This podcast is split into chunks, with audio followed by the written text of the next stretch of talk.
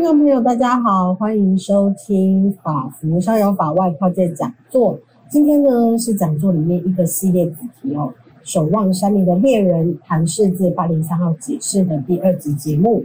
我是主持人 Ellen，来自屏东狮子乡竹坑部落的排湾族。那这个系列的主题呢，预计会有四集。那这集要谈的是猎枪的部分。谈到猎枪呢，我想很多听众朋友对于枪支都不是那么的熟悉哦。那台湾目前的管理方式其实也是在全面禁止的这个规这个管理模式。那这集呢，想带各位听众朋友来了解大法官在呃枪支管理呀、啊，还有猎枪的规定是怎么看的。那我们呢，可以怎么样来了解这个议题？今天很荣幸邀请到新北市原住民狩猎协会的理事郭厚志理事，小郭你好。嗨，大家好，我是小郭。Hello，那其实我们在有一些倡议啊，或者是街头座谈、街头倡议或座谈会的时候就有认识。嗯、那呃，今天很荣幸邀请到小郭。那想要问一下，因为可能很多听众没有没有认识小郭。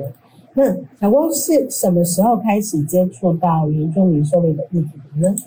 那时候狩猎这件事情，就是我小时候住在部落里面，虽然说是汉人，嗯，然后左邻右舍的的长辈，其实他看到你一个年轻人小朋友，然后你好像也没什么事情可以做，所以他一上山的时候就会把你就带着你一起去。那久了之后，你也会变成这样的样子。哦，也是算是一个环境的耳濡目染。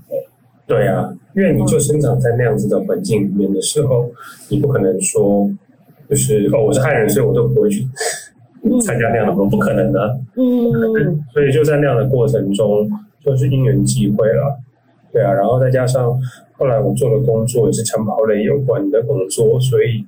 你就会自然而然就会把这两个东西结合在一起了。嗯，对啊。不过是我们非常专业的枪支专家，是律师团的专业顾问之一。是做枪的，然后不管是从结构面、器物面，还是呃工程面，或者是回到法制面，因为自己是政治系的，所以嗯，就就是因缘际会了你。在一个巧合情况下，把这三个经验结合在一起的时候，它就会产生这样子的效果。好的，那如果呢有更多想要认识这个议题，或者是认识你的人，可以去哪个地方找你？那可以来台湾狩猎研究会。那我们这可是我们最近比较少发文，主要是因为然后那个人的年纪到了，就比较少，比较少 去跟人家吵架对，我们的。不过。过往以前累积下来的那些资料文献，还有那些论述，其实数量都还蛮惊人的。所以大家如果想要去接触这方面的议题的话，可以可以去到我们台湾狩猎研究会的 FB，呃，慢慢看这样子。没错，台湾狩猎研究会哦。好，那我们再回过头来看一下这个八零三号这个狩猎释宪案的这个部分，我们先帮各位听众朋友们复习一下。就是说，嗯，我们在第一集的时候有谈到案件的事实背景哈。那为什么会有这个事件案呢？起因是一位布农族的猎人，名叫王光禄，他的名布农名字是大龙索布罗曼大龙。那他因为呢要孝敬就是九十岁的母亲，上山打猎，那猎到了山羊跟山羌各一只，后来呢被法院判刑。高达是三年六个月的刑期哦。后来确定之后呢，嗯，申请了检察总长，申请检察总长提起非常上诉成功，案子呢回到了最高法院审理。最后呢，最高法院认为说这个现行法律有违宪的可能，因此呢也提起了大法官释宪。那释宪当事人包含王光禄啊、潘志强，总共有六位族人。历经三年的等待呢，大法官做成了八零三号解释。关于本案的背景跟法律细节呢，大家可以去参考第一集的内容哦。那谈到猎枪的部分呢，大法官认为，在枪炮弹药刀械管制的这个条例，也就是法律本身，自制猎枪这个名词呢，他认为没有违反法律的明确性，所以认为说是合宪的。不过有稍稍松绑的，就是在这个执法枪炮弹药刀械许可及管理办法。它在第二条跟第三款的规，第二条第三款的规定，也就是说，这支猎枪的规格啊，或比如说前膛，或者是你一定要从枪呃它的长度要多少的这样的规范哈，那其实是不符合原住民他可以安全的狩猎的要求。也就是说，这样的规定可能会让会让猎人拿的猎枪会有枪支不稳定啊，甚至是膛炸的生命安全的危险。所以宣告这个部分的规定立即失效。好，那首先要请教小郭，就是你觉得对于大法官这样子的认定和这样的事件结果，你怎么看呢？其实我觉得他很失去，就是大法官解释整个违宪审查机制应有的高度。呃，我们先讲这个案件，它可能在枪炮部分可能的违宪标的是什么？OK，就是我们认为他的你要去限制人民的权利，不管是限制原住民使用制式猎枪的权利，那你要限制人民的权利的时候，那你就是要符合第二十三条嘛。我们讲说第一原则里面最小侵害原则，就是你没有其他侵害程度更小的手段了。嗯，对，那就是最小侵害原则。那其实如呃他今天是基于社会治安的需求。所以要去限缩原住民使用比较他们所称的高效能枪支的权利。嗯，那我们就要符合。那既然去限制原住民使用高效能枪支的权利，去符合社会治安需求的时候，它就要符合最小侵害原则。那什么样叫最小侵害原则？就是我今天给原住民使用一个低效能，就是我所谓低效能，就是说它的击发速度比较慢。他没有办法连续射击，他没有办法高容量装弹的制式枪支，这符不符合最小侵害原则？这完全符合啊！嗯，我刚刚讲的这些低效能的呃不具快速激发能力的这些制式枪支，其实它跟制式其实现在的制式猎枪已经是差不多的东西了。嗯嗯，它都是装一颗子弹，一次只能激发一发子弹。自制猎枪也现在的自制猎枪也是一样的东西。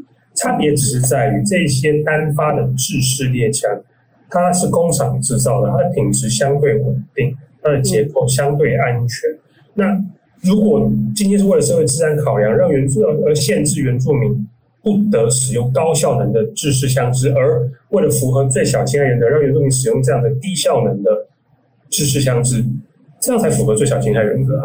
所以它本身在违宪的这个标的上面。他大法官这次还是抱持一个恐惧的心态，他觉得你就是要用自制的，就是这么烂的，就是要用那个呃看起来破破烂烂的，然后呃可能随时随时会爆掉、会走火这种枪，它才符合最小侵害原则，才可以兼顾社会治安。这个东西它完全没有任何科学的论述在里面。我要讲的是这一次释字八零三号解释里面后。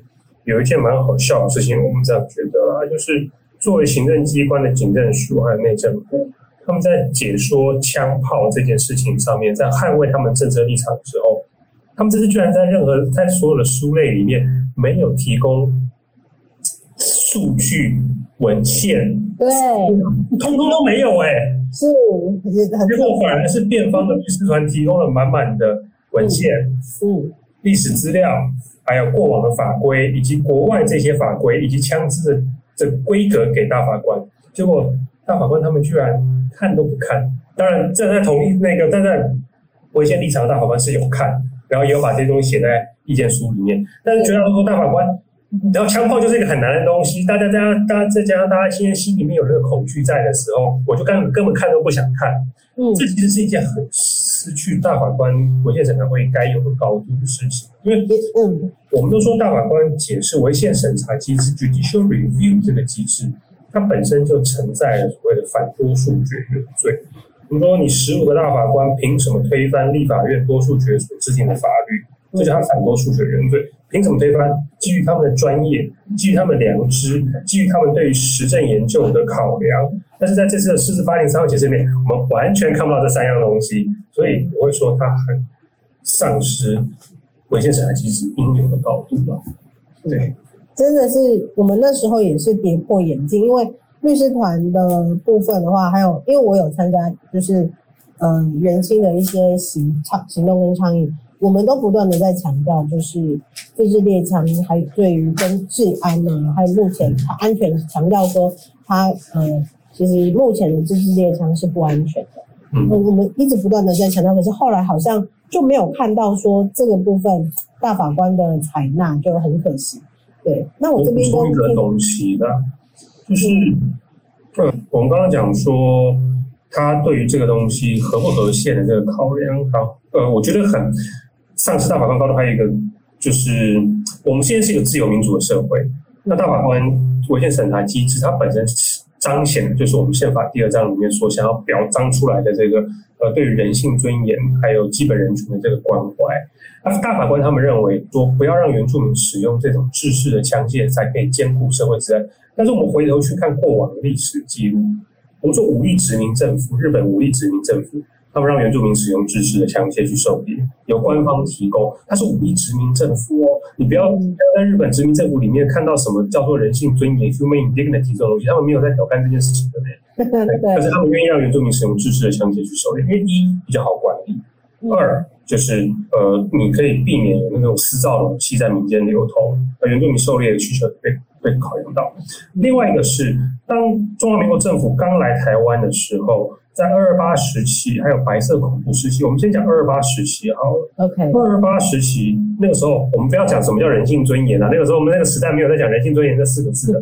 可是当时的台湾省保安司令部副司令，他叫彭孟子，就是恶名昭彰的高二二八事件高雄屠夫，他在他写给那个台湾省主席。吴国桢也是保安省司令的，那个呃保安保安司令部司令的吴国桢，他在写给吴国桢的公文里面就写到，那山上啊还是藏了很多什么机枪、步枪什么的，然后呃当时叫山胞啊，给那个然后山包有在使用这些东西，他说很容易被奸匪利用，那我们可以提供用猎枪跟他们调换这些步枪吗？他又请示吴国桢，他所谓这些猎枪也是日本人库存，当时还库存在台湾的这些。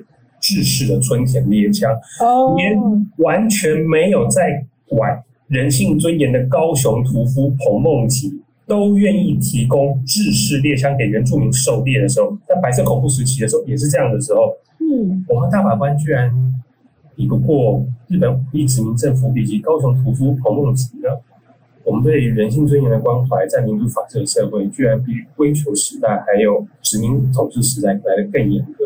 这真的是笑掉所有人的大牙，真的很很好笑。因为我想了解的是，呃，跟各位听众朋友补充一下哈，就是制制式猎枪，也就是兵工厂所做的这个猎枪嘛，有经过一些压力测试检查的，哦，这是安全的。那自制猎枪，也就是说猎人自己做的，然后经过跟警察局申请，有合格证明、有发枪证的，这个叫自制猎枪。对，好，我没有任何安全的的的。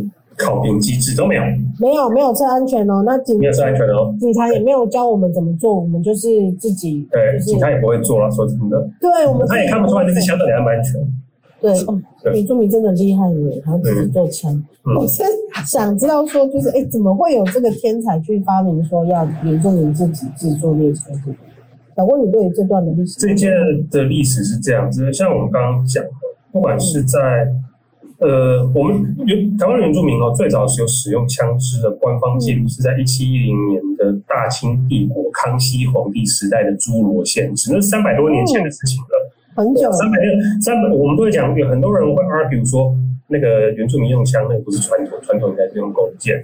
可是官方就是官方的记录，汉人自己的记录，就三百年前原住民就有在用枪了嘛？那你觉得三百年前的这个？这个器物不叫传统的话，那美国人感恩节还是不要吃火鸡吧？哦，真的，对啊，年轻人三百年的历史，对啊，美国根本没有，根本没有三百年的历史啊！美国人感恩节不要吃火鸡的嘛，对不对？美国那些什么没有传统都是屁。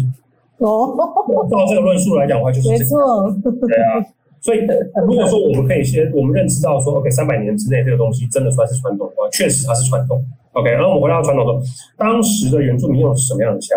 其实都是透过贸易。交易跟不管是跟汉人、洋行买卖，或者是客家人，anyway，都是这样交易来的这些枪械。那这些枪械在当时也是由兵工厂所生产的枪械。那依照我们现在定义，只要是兵工厂生产的枪，它都叫做制式枪，它是那个时代的制式枪，并不是因为说当时原住民用的枪就是前膛枪，要从枪口装填火药跟弹丸，所以原住民枪就应该长那样。他那个他用的是那个时代的制式枪，那现在这个时代，我们是不是应该用这个时代的制式枪？Anyway，总之就是原住民从那个时候开始就已经在用制式的枪，然后到日本时代的时候，日本时代因为官方要控管山区的武力。还要避免你有私有的武力，所以他就是把你原本那一些私自持有的这制式枪支全部都收缴。在五年里番计划的时候，那他们叫做就是充气压收。嗯嗯，或者做一些做法都在总督那时候开始重气压收了以后呢，因为原住民还有狩猎需求，所以日本殖民政府总督府就提供了一个叫做代予村田冲的政策。就是借给原住民这些村田猎枪，对，然后让原住民去进行狩猎。依照当时的总督府府报，呃，它上面的记录甚至写到，当原住民去借这些村田枪狩猎，那如果枪支有损坏的话，只要有缴回这些损坏的维修费用或是零件耗材费用，都不需要跟原住民收取。当时为了要管理枪山上的枪械，甚然后同时间兼顾原住民的狩猎需求，日本人可以做到这个样子。所以在那个时代，日呃原住民也是用制式的枪。那国民政府来台初期，呃，就像我刚刚讲的，嗯，呃，中华民国政府也是提供旧有库存的这些制式的村田枪给原住民族狩猎使用。而且当时因为第有那个自卫枪支管理条例。然后台湾地区甚至还有制定台湾地区狩猎用枪弹供销管理办法，这个现在去查都会查得到。在民国六十几年的时候就有，那当时还有专门的供应站，猎枪猎弹供应站，它门口会挂一个铁牌，很像我们去刚刚讲看到那个烟酒贩卖的那个铁牌。我我我看过那个铁牌，那真的很酷，就是有，甚至有这样的供销管理站。所以其实以前警政署就知道在台湾怎么管理。供应、销售这些制式的枪弹，他们今天一直在那边讲说，哦，我们没有办法做这件事情的时候，他只是在骗你而已。OK，反正总之呢，在戒严时期的时候呢，原住民都还是用这些制式的枪，不管是用官方配给的，还是自己去枪店买的。当时连台北后火车站都有枪店哦，然后现在总统府博爱路那边也有卖猎枪的枪店哦。那真的很酷。那个时候都，因为我们的刑法本文里面哦，它只有规定说。禁止人民持有军用枪炮、子弹，只有这个罪而已。那在当时那个年代，我们可以当时的人都还有那个 sense，枪有分军警用枪跟民用枪，猎枪就是散弹枪，这个东西是民用枪，它不归刑法本文所管，它的管制密度是相对低的，所以当时是可以直接这样呃买卖流通，还有智慧枪支管理条例。那一直到民国七十二年那个时候，要准备制定枪炮弹药盗窃管制条例。呃，这个时候，在这个时候之前，我先再再强调一下，在这个时候之前，原住民都还是都在使用的是制式枪哦。那民国七十二年的时候，为什么要制定枪炮弹药刀械管制条例呢？因为那时候经济发展开始起来了，然后我们的犯罪模式也开始改变了。大家有没有看过电影《邦达》？有有。对，你看以前早年的角头，他们用的是冷兵器，对，用什么尺？那个尺二抽管。嗯扁钻、枪下等人用的武器，对不对？嗯嗯。可是，在民国七十几年的时候，那个时候外省帮派起来了，就真的像艋舺那个电影里面像这个样子啊。那犯罪的工具也开始在改变，当时大量的枪炮开始、枪械开始走私进台湾。那个时候有很有名的枪击要犯，叫做杨双武。然后杨双武这个人。他当时就已经开始，就是走在时代尖端，他开始大量的在使用枪械进行各种犯罪。那有一次，可是可是当时没有枪炮弹药盗窃管制条例。那有一次，他就是开枪打了他朋友，那子弹从他朋友左边屁股打进去，再从右边屁股灌出来，这样子人没事，人没这不是什么大伤，因为屁股有两块肌肉嘛，就这样贯穿伤而已，没有伤到重要脏器。那结果他开枪伤人了，可是当事人。也没有对他提告，所以伤害罪告诉乃论也不会成立。可是他也不是他犯的也不是刑法里面的，就是持有军用枪炮罪。检察官就很头痛了，就是我，我不能拿刑法里面的持有军用枪炮罪去办理。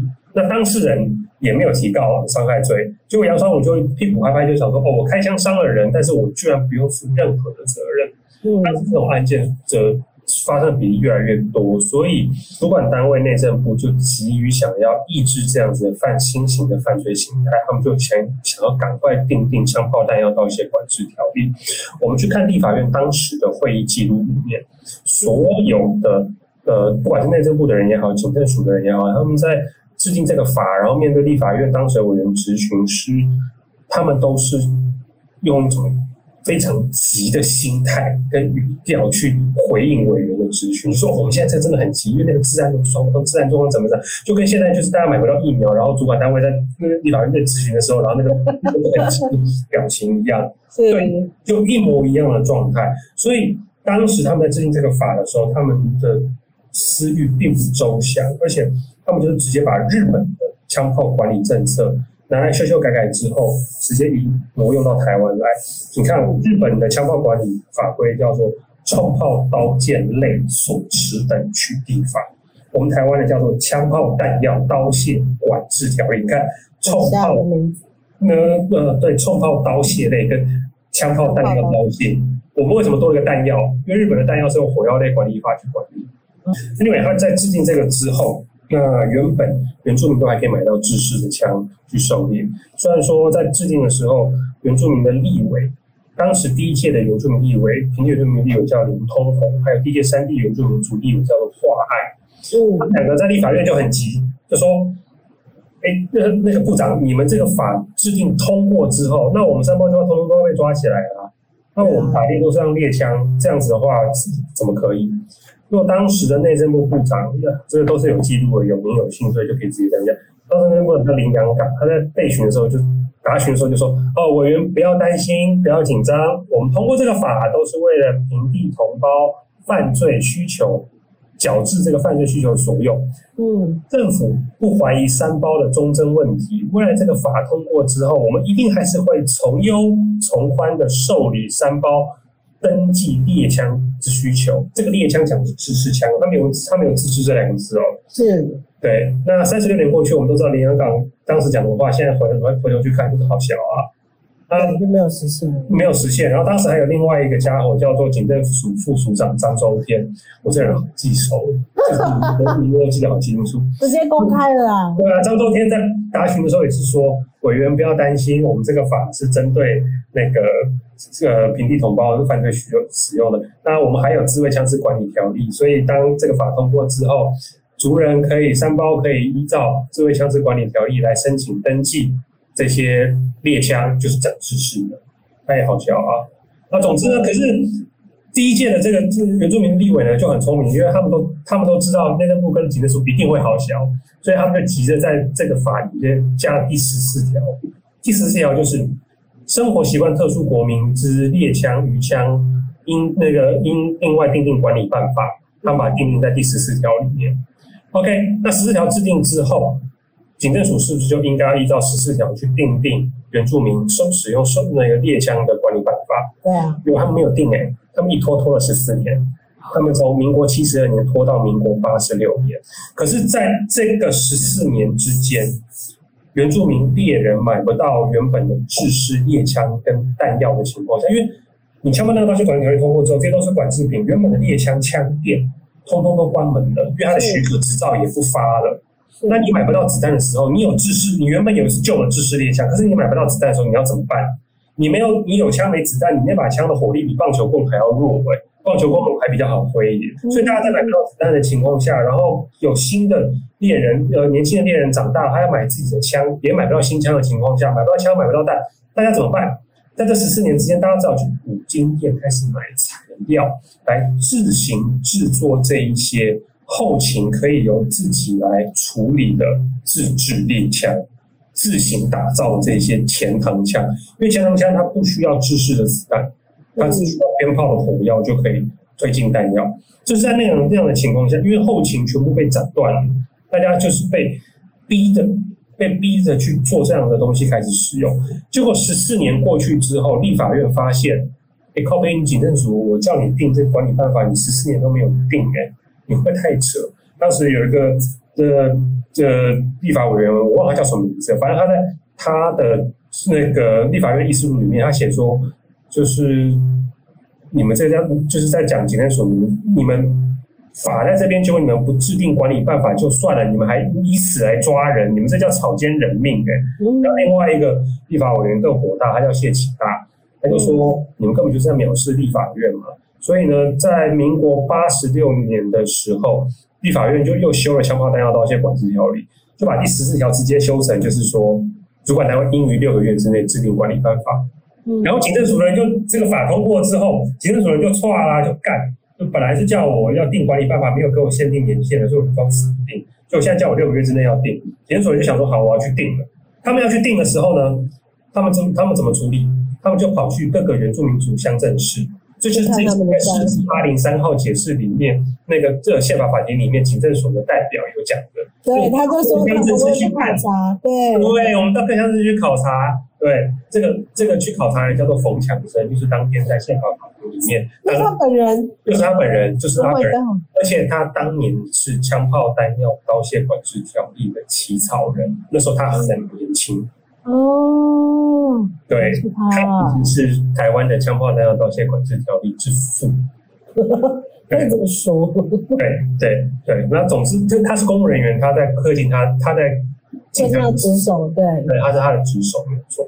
总之呢，他们去各乡镇市去看，有没有乡镇市说啊，你们现在都有什么枪？让我看一下。啊，就大家都所有人都把前膛枪拿出来。废话，干十四年嘞，我支持枪，我现在买不到，我也买不到子弹，我只能用前膛枪。然后警政署看，哦，你们现在都是用这个枪，是不是？好，那我们的管理办法就是说，那你们只能你们猎枪自制为限。原住民传统就是用自制猎枪，就是在这个时候被创制。他根本忽略了七十二年到八十六年中间这个空白格。造成现在的这个窘境。对，哦，这是很去脉络化。我去，哦，看到你这样子，就这样。对，可是在这个释字八零三号解释里面，我们又把这个脉络补上去，相关的文献记录、立法的议程，我们全部都补在里面。那反对的大法官还是当都没看见啊？因为人打枪的时候看到这种东西，就是说，就是说不要嘛。对他们就觉得就是不理不理，绝对不行这样。又是不行，就是不行。这个这个就是这样子，所以我觉得这很反思。那。自治的这个传统，就是在这个 moment 被创设出来。它不是原住民的传统，它是被一个国家法令刻意忽略、曲解所创设出来的东西。一直到就然后就在民国八十六年的《特殊生活习惯国民猎枪与枪管理办法》里面，首见猎枪以自治为限，“自治”这两个字被放在里面，就是从那个时候开始。对，这哇，这段历史实在是太重要了。可是。嗯很多，我相信很听众朋友现在听到应该也也很讶异，说哦，原来还有这段。他们以为，因为在我们出生的年代，可能就已经没有枪支这件事，对，所以对枪支其实也很陌生。我们就觉得，就是根本不知道它怎么样，它的原理是什么啊，然后甚至都没有看过真枪。那我们一定会觉得说啊，这个很可怕，警匪枪战，那这样不行，一定要禁止。所以其实从历史脉络来看，那以前就是。有这样的经历，我觉得还是蛮重要，大家一定要去，可以好好的去看一下我们这一段的过程，然后我们台湾狩猎研究学会的 FB，我们专门在搞这种事情。哎、欸，这个很厉害，这个真是超级冷的冷历史哎。然后这些历史要被记得啦，不然的话，很日子久了之后，就是谎话说了一百遍，就会变成真话。真的，真的，因为你说，呃。我们生下来，大家看到可能祖父辈他们用的就是这样子的猎枪，对对，以为说啊，我们就只有这样，其实没有，我们的长辈用的就更更更专业的知识。嗯，我们现在去问那些五六十岁的长辈，他们都会跟你讲说，他年轻的时候，他爸爸用的都是制式的枪，像达龙。当龙爸爸也是用制式的枪，当龙小时候也有用过制式的枪。当龙爸爸就是用春田枪哎、欸，哦，对啊，春田猎枪它是我们在枪炮的结构上面，我们叫做单发栓动式 bolt action 的散弹枪。单春田枪叫单发栓式散弹枪哦。当龙他自己在释字八零三号里面，他被逮捕的那把枪也是单发栓式的散弹枪，跟他爸爸用的枪的结构其实是几乎是一样的。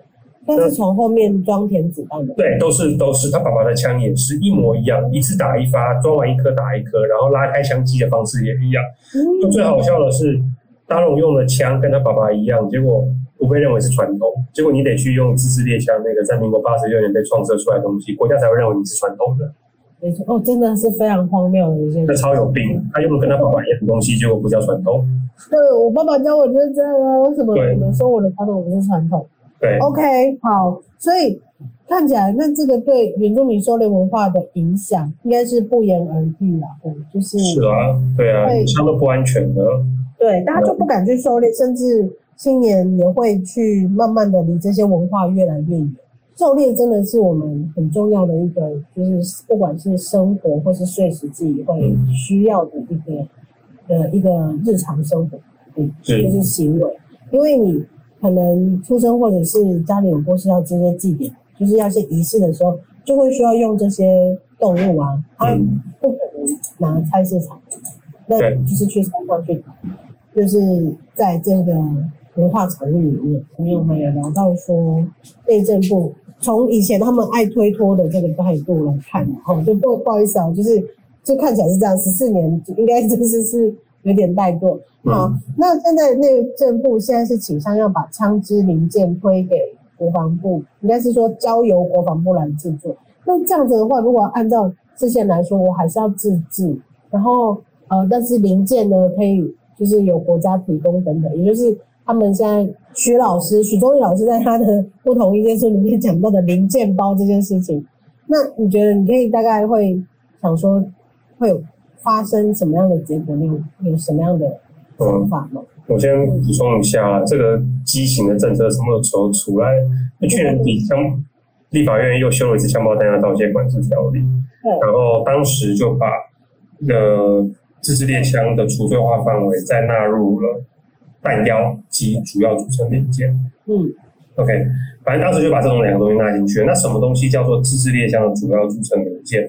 母法就是规定说要由内政部会同原民会以及会同国防部共同定定制什么叫主要组成零件。但是你仔细看这个法哦，它并没有说叫国防部做这些零件哦，没有，它只有说什么东西叫做主要组成零件，由这三个部会来共同定定。只要不知道为什么，现在就说那我们就请国防部来做。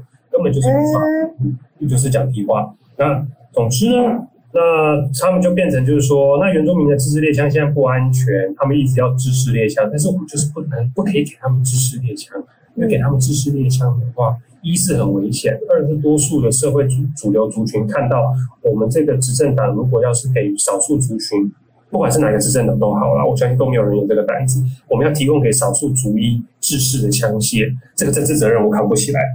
这个这这个支持度一定会马上掉很低，然后会被那个在野党攻击的很惨，没有人敢开这个开这个那个禁令，所以呢，可是他觉得原住民又一直在那边吵，那怎么办呢？那这样好了，我们就让联勤来生产这些自制猎枪的零件，然后让原住民自己把它装起来。这样子的话，我国家就没有提供一整支的枪给原住民哦，我没有这个政治责任哦，这个枪是原住民自己装起来的，不是我提供给他的。还有这个方式很巧妙的规避掉这个政治责任，同时间他又觉得这样子的方式，原住民应该有一个稍微比较安全的枪可以用了吧？用把说法就是，你看这就像许宗力讲的，今天就是像是一个 IKEA 的零件包，对，一整支枪，但是这枪是散的。都是零件包，就像去 IKEA 买家具，我要我要去我要一个柜子，结果去 IKEA，你买到不是一个柜子，你买的是一包柜子的零件，你回来自己装。那我就试问所有听众了，我们大多很多人，不管是我们自己，还是家人，还是身边的朋友，去 IKEA IKEA 买家具，回来是不是都有人有组装障碍？有，是不是有人装不起来？有，是不是有人把坏掉？有。那家具都如此了，何况是枪械？我今天在问另外一个问题是说，如果今天这个枪装起来，它使用上面出现任何问题，比方说走火、膛炸，产生了对人命、生命财产的危害的时候，请问这个产品责任是要由组装的主人自行承担，还是由国家来承担？这个责任是没有办法厘清的，所以在这个政策上面，它会是失败。再者就是。目前国防部他们所开出来的时程，其实国防部不想拉这个塞，他们不想做这个单。他们在我们在立法院里面在协调这件事情的时候，他们甚至看到警备署现在新的管理办法说，这个零件由国防部来制造，然后来国防部来销售的时候，他看到那个文字，那个军备局的副副局长直接跳起来，就直接说：“哎，他们写这样之前都没有来问过我们呢。我就说，你们有必要？对啊，那你们还有这样必要帮他们这样维系吗？没有必要吧？他们就挖洞给你们跳啊。那其实国防部他们说的期程就是，今天就算说由国防部开始来生产制造这一些自制链枪的零组件，呃，收集使用者需求，它就需要一年的时间。嗯，呃，制图研发，它就才需要一年的时间。研发出来之后，评测、考核还需要在一年的时间，所以它光是研发，它就要三年的时间。那也就是说，它要到量产的时候是第四年之后的事情。再者，他们现在就直接讲说，一目前台海的这威胁情况日那个日益剧增，所以他们现在是以战训为本务。目前军备局的产线满载。最快也是要四年之后，他们才可以开始执行猎枪国造这件这个计划。也就是说，四年再加上研发制造所需要四年，原住民拿到这支自制猎枪，最快也是八年之后的这样子的政策。我们但因为大法官在他的。在整个解释文里面，最后就讲到，就是说，警政署应该于两年之内修正这个管理办法，让原住民有安全的枪可以用。但是他办法，他修，他就算两年内修完，枪还是要八年之后才会出来啊。这样子的方式有保障到主人的生命财产吗？我觉得没有哎、欸。好，那我们再来谈到说，枪支就是现在大家很担心说，那猎枪犯罪的问题啊。那现在新闻上很多其实，嗯，就是。这么多犯罪的新闻，那原住民真的是有办法，就是去守这个规矩？会不会拿了就是猎枪之后，就应该说会不会拿猎枪来犯罪？嗯、那自自自制猎枪会不会增加，就是加强这样的几率？嗯，你怎么看这个疑问？要犯罪的人呢、啊，并不会因为他拿自制的猎枪，或是拿自制的猎枪，他就。会改变他犯罪的意愿。想要犯罪的人，他拿自制的猎枪，他也是可以犯罪。而且自制猎枪，他在取得的的方式上面，他更不被控管到。那对自然来讲是更没有效果，是是更不好的。而且，如果你今天开放自制猎枪，它是单发装填，一次只能装一颗子弹，跟自制猎枪一样，他就算拿去犯罪好了，他也不可能达成大规模杀伤这件事情，跟自制猎枪的状况是一样的。而且，制式枪械就跟。我们部落里面有很多有在狩猎的长辈，以前都可能现在都还有在用十字弓。嗯，阿美族的朋友可能会用到鱼枪，他们用的是制式鱼枪。这十字弓跟鱼枪跟制式的枪械一样，他们都是透过贸易商跟主管单位申请许可之后从国外进口进来。这些枪，这些远距离发射武器，它都是有牌照的。它反而是相对于自制枪械来讲，它是被管理的。它更不可能对犯罪那产生什么样的犯罪问题，自制猎枪反而还比较危险。而且我们讲到治安这件事情哦，大家都觉得自制猎枪就自制猎枪就是会可以引起比自制猎枪更危险的治安问题，嗯，这其实是一个大大的谬误。因为像一像我刚刚讲的，自制猎枪的取得其实是不受控管的。我今天买了一支自制猎枪，或是我做了一支自制猎枪，我身为一个原住民族，我就算我不去登记好了。我不去登记，你抓到我最多行政罚两千块钱。那一就是会降低这个登记意愿。二，目前因为查缉自制猎枪，警方是没有绩效的，所以很多警察根本不愿意去管理这样的东西。像我举个我朋友的例子好了，他们前几年他们拿了自己的自制猎枪，要去新北市新店分局，我就直接明讲哪个单位，新店分局。好的。去申请枪照，自制猎枪的枪照，结果他到了分局之后，找到承办人，然后承办人一看说啊啊，张大哥啊，你你要申请枪照，呃，这样好了，我们先门外抽根烟好不好？我说哦好啊，我们要走啊走啊，然后他们就在门外抽烟。抽烟的时候，承办人就跟当事人讲说，张大哥，嗯，我私底下跟你讲，我是这样觉得的啦。那我们现在抓你这个自制猎枪，我们也没有绩效，我们也不会去抓你。啊，你拿来登记，你每年要来要多那个，你只要拿来登记之后，你每年都要送来查验，而且我每年还要查验你。啊，我们大家都麻烦嘛，对不对？那我们现在也不抓你这个，你就不要拿来登记就好了。Oh my god！请问自制猎枪在这样子的政策情况下，会对治安有比较好的帮助吗？不会。我们按照警察大学的那个科技学院院长孟宪辉，他在帮监察院做调查报告里面，他就发现。如果我们把那些自制猎枪走火伤人、杀人的案件作为统计学上面的一个随机取样的时候，他发现这些案件里面只有百分之十一的猎枪是有登记的。那也就是说，我们今天作为一个统计学上的随机抽样，就发现所有自制猎枪里面只有百分之十一的自制猎枪是有登记的，剩下来百分之八十九的猎枪都没登记。截至目前为止，全国登记在案的自制猎枪数量大概是五千多把。也就是说，如果假设这五千多把只占全国实际自制猎枪数量的百分之十一的话，还有四万五千把的自制猎枪是没有登记的。主管单位连谁持有这些枪都不知道，这样对治安也比较好吗？没有，没有。而且这个规定就没有，是这也是我们去 argue 说这样的方式，其实你根本也没有达到预防犯罪或是家庭治安的目的性嘛，那根本就没有有不是有效的，应该去修正。因为怎么说，就是呃，反而现在我觉得像小郭说的，自自制猎枪反而是你有办法去管理它。而且还有一点，我们的迷思就是说，好像自制猎枪就比较不会那么的火力强大，但其实也不是这样，对不对？不是这样子，因为如果说自制呃自制猎枪它是单发装填，一次只能击发一发，自制猎枪也有这样子的款式，法规是可以限制说只让狩猎有狩猎需求的人使用这样单发装填的自制猎枪的。再者，警察大学做一个还蛮有趣的研究啦，就是因为他们发现。目前现在原住民使用的自制猎枪，主要都是喜得丁，而大家喜欢使用钢珠当做弹丸。钢珠是一种高硬度的金属，那跟可是制式猎枪大部分是使用铅作为弹丸，或是铜作为弹丸，它是软金属。那然后就发现说，原住民使用这些自制猎枪，装了钢珠的自制猎枪，每一把都可以射穿目前的警用防弹衣，就是在你在路上看到这些警察。他们穿的防弹衣，每一每一件防弹衣，每一个警察身上的防弹衣，原住民的自制猎枪都有能力直接给他贯穿哦。反而是制式的猎枪，因为它是铅软金属的弹丸，铅或铜的弹丸，它没有办法贯穿警用的防弹衣。警察大人在发现，在研究完之后，他们找了他们找了一大堆自制猎枪来试射那个防弹衣，每一把都贯穿那个防弹衣的时候，研那个研究计划主持人就是在结语的时候就写的，就是感觉起来他脸就很臭，因为在西方欧美国家。我们可他们开放让人民使用枪械没有错，可是像这种钢芯的可以击穿防弹衣的弹药，他们都叫做穿甲弹。钢芯穿甲弹都是严禁人民持有的。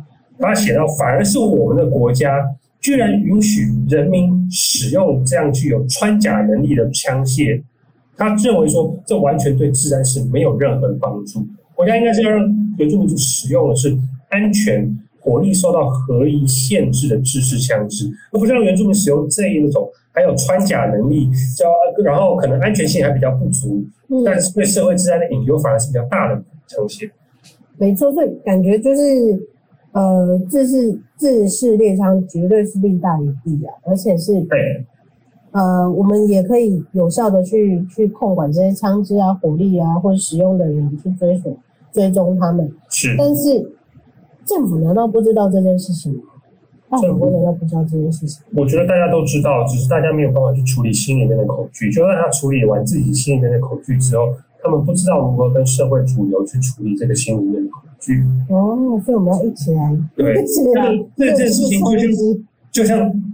就像同婚释宪或是大麻合法化是一样的事情啊。嗯，我们都知道大麻合法化，我们都我们可以举出一大堆科学的例证，说就是大麻对于身体的危害比香烟还有酒精还要低。可是你要怎么样去跟社会主流的人去解释这件事情？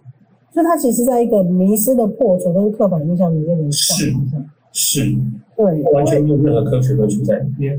真的，因为只要嗯。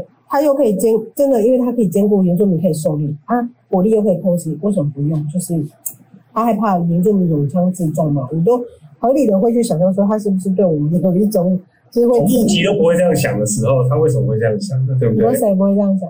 高雄屠夫彭孟吉哦，对呀、啊，他都不会这样想啊，对不对？那为什么我们现在人要这样去想？他们怕我们会就是起义这样揭竿起义。